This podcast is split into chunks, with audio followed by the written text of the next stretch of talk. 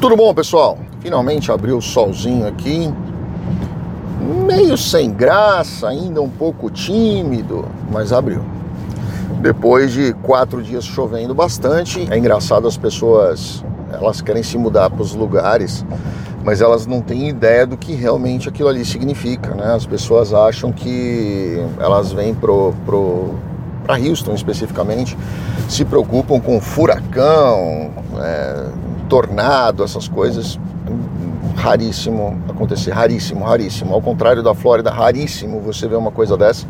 Mas aqui, é, justamente nessa época do ano, você tem muitos alagamentos em algumas áreas específicas. Não são todas, mas você vê aí é, algumas áreas que realmente tem, tem, tem bastante alagamento. Então a gente tem que ficar esperto, tomar cuidado e evitar que passar por ali, né? Principalmente ter carro alto, facilita bastante. Mas vamos lá, vamos falar sobre o assunto de hoje, porque ontem eu tive, eu tive uma reunião, microfone quase caindo aqui, vamos arrumá-lo. Ontem eu tive uma reunião com a coordenadora de um curso de uma universidade, não vou falar por enquanto qual é, mas e ela me convidou para ser professor de um curso que eu eu gostei bastante, mas eu acho que eles estão entrando, eles estão arrumando problema para a cabeça, porque me colocar como professor de um curso de pós-graduação num tema tão polêmico quanto esse, com as visões que eu tenho, com, com a, a forma que eu enxergo é, esse tema de uma forma polêmica, eu acho que nós vamos é, é deixar os alunos totalmente malucos ali, né? Mas essa ideia é essa, vai ser bem cumprida. Eles estão montando um curso de especialização em diversas áreas de direito internacional, especificamente na minha matéria seria direitos humanos. E eu queria conversar um pouquinho com vocês sobre essa questão de direitos humanos, porque nessa conversa é, nós chegamos à conclusão de que a gente poderia oferecer um curso, é, principalmente com um estágio no final prático. Né? E eu sugeri a eles que esse estágio prático fosse comigo na fronteira dos Estados Unidos com o México. Ou seja, eu gostaria de, ao final do curso, levar esses alunos até lá, pessoalmente, para que eles pudessem enxergar, viver e questionar a si mesmos qual é o real sentido do direito humano. E é isso que eu quero conversar com vocês agora aqui, porque eu sou totalmente é, contra alguns princípios que são colocados na legislação brasileira, principalmente essa questão de direitos humanos. A pergunta que eu fiz foi o seguinte: eu falei, ok, imagina que uma, uma mãe saia do Brasil, não vou nem falar de outro país, do Brasil, e ela vai atravessar ali a fronteira e ela, sei lá, ela joga o filho lá de cima do muro, 16 metros de altura, o moleque cai, se esborracha todo no chão, ou morre ou fica paraplégico. Qual é o direito humano que essa mãe merece? Eu deixo aqui para vocês responderem. Comentem aqui, por favor.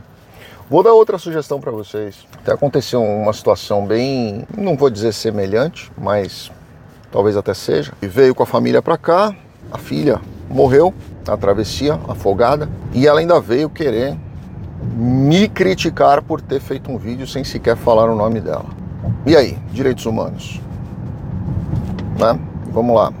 É, eu vejo outra história que eu até estava acompanhando ontem. Essa história aconteceu faz 10 dias, tá? Uma família de venezuelanos, se eu não me engano, estavam atravessando a fronteira ilegalmente, o casal, dois filhos pequenos, acho que uma menina de 8, um menino de 4 anos. Na travessia, a menina foi picada por cobra. Os coiotes largaram todo mundo para trás, tá? Eles se perderam no deserto e a família foi encontrada inteira, morta, né? Faz 10, 12 dias isso daí. Inclusive tem um, uma série, acho que vocês acham no YouTube essa série. Eu acho que eles se chamam. Eu acho que é Eagles of the Desert. É uma coisa assim, tá? É Águias do Deserto ou Gaviões do Deserto. É alguma coisa assim do deserto, tá? Vocês vão procurar lá em inglês.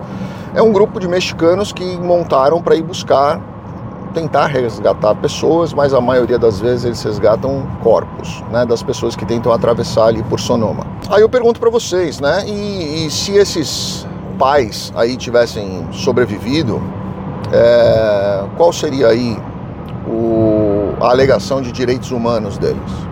Né? Então eu sempre me questiono essa questão dos direitos humanos e eu poderia falar muitas vezes, né? É, essa questão do Brasil, onde você vê aí bandido, ele é, ele é atendido com a juíza lá, não sei se vocês viram o vídeo, se alguém puder, coloca esse vídeo aqui, a juíza tratando o preso lá de, eu acho que foi latrocínio que ele, que ele fez lá, não sei qual foi o crime dele, que a mulher pede pro o advogado ali, o assistente ali, sei lá quem que era aquele cara, tirar o blazer e dar para ele, porque o coitadinho do preso estava com um friozinho. Bom, a pessoa que ele matou devia estar tá gelada de frio, né? Porque ela está morta. Quais são esses direitos humanos? Né? É, eu me questiono sempre essa questão do, do, do, que, que o nosso judiciário, a nossa legislação ou essa agenda, entre aspas, aí, de direitos humanos vem colocando, porque na verdade as pessoas que têm efetivamente aí uma, uma, caráter, uma caracterização ou até uma, uma, uns valores realmente humanos, essas pessoas são as que são menos protegidas pelos direitos humanos. Né? Essa criança que se esborrachou ao ser jogada lá de cima do muro pelo pai ou pela mãe para entrar nos Estados Unidos, essa criança sim deveria ter, ter sido acolhida e adotada dentro dos Estados Unidos. Eu já fiz inclusive um vídeo contando sobre, sobre situações assim. E os pais né, que colocam as, as crianças nessa situação? Aonde, até onde vai a questão dos direitos humanos? Então eu fico sempre me questionando aí se, se essa legislação, ou essa agenda, ou essa filosofia muitas vezes hipócrita que algumas pessoas é, defendem aí sobre a questão de direitos humanos, se isso realmente é efetivo ou se isso é só para cumprir um clichê, para parecer bonitinho, para ter uma, um, um discurso filosoficamente bonito, mas que na verdade as pessoas não fazem. Né? Como esses é, que muitas vezes vem comentar aqui no meu canal, não, tem que ter fronteira aberta, tem que ser tudo aberto. Ok, abre a porta da sua casa, deixa o mendigo morar na sua casa. Quando você tiver 10 mendigos morando na sua casa, ok, aí você pode falar em fronteiras abertas. Mas enquanto não tiver 10 mendigos morando na sua casa, comendo da sua comida, dormindo na tua cama, dormindo no sofá e ali contribuindo, socializando tudo que está dentro da sua casa, é hipocrisia falar em vamos deixar as portas abertas, né? Porque você não quer essas pessoas dentro da sua casa, obviamente os outros países também não querem esses problemas dentro desses países, né? Então, eu acho que esse curso que a gente está tá estruturando vai ser uma coisa muito legal e eu quero trazer aqui esses debates para vocês, é, não colocando muito, força, muito à força a minha opinião, mas trazendo alguns pontos de questionamento que eu gostaria que as pessoas se questionassem, perguntassem a si mesmas, né? Olha, eu, eu sou contra isso, ok. Eu sou contra isso, por que, que eu sou contra isso? Eu sou contra isso, mas o que, que eu estou disposto a fazer para melhorar essa situação. Ah, eu sou a favor dos direitos humanos. Ok, você já entrou num presídio? Eu já entrei muitas vezes em presídios, tá? Muitas vezes. Fui estagiário do Ministério Público, fui estagiário da PAJ. Entrei centenas de vezes em presídios em dois anos de, de estágio. Eu sei dizer o que acontece ali. E você? É, você é a favor dos direitos dos presos? Eu sou a favor da reeducação dos presos. Então eu não sou a favor do sistema prisional que existe hoje no Brasil, em muitos outros países, não sou a favor. Eu acho que o preso deveria sim ser reeducado e eu acho que o Estado deveria sim dar condições de reeducação, inclusive do preso sair da, da cadeia formado, com nível superior. Eu sou totalmente a favor, tá? Sou totalmente a favor mesmo, de verdade, sem hipocrisia. Porque eu acho que quando o preso tem a condição de entender algumas coisas, ele tem a condição de se auto-questionar e quando ele sair, ele vai fazer alguma coisa boa para a sociedade. Né?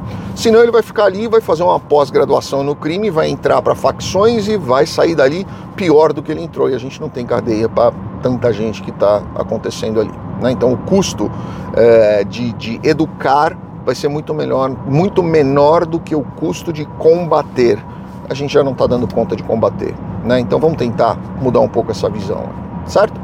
Deixa aqui embaixo o que você acha desse tipo de tema. A gente pode trazer muitos questionamentos aqui. Eu acho que pode ser um, uma possibilidade de debate muito legal para todo mundo. Fiquem com Deus. Grande abraço. Obrigado.